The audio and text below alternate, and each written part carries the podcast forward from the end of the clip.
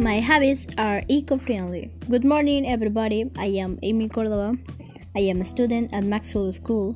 Today, I am going to share my habits eco-friendly. First, I always classify my garbage and recycle. Then, I usually take my bike to the market. And finally, I never buy food in plastic containers. All of these habits help protect the planet. See you soon.